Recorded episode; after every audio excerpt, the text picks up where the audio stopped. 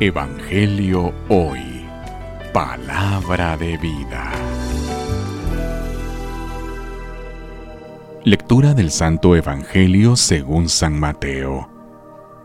Gloria a ti, Señor.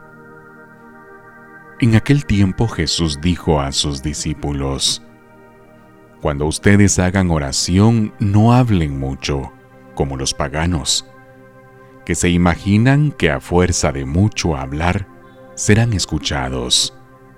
No los imiten, porque el Padre sabe lo que les hace falta, antes que se lo pidan. Ustedes pues oren así. Padre nuestro que estás en el cielo, santificado sea tu nombre. Venga tu reino. Hágase tu voluntad en la tierra como en el cielo. Danos hoy nuestro pan de cada día. Perdona nuestras ofensas, como también nosotros perdonamos a los que nos ofenden. No nos dejes caer en tentación y líbranos del mal.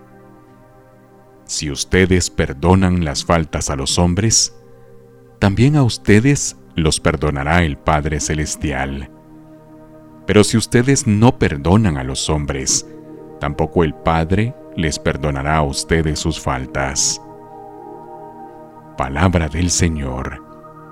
Gloria a ti, Señor Jesús.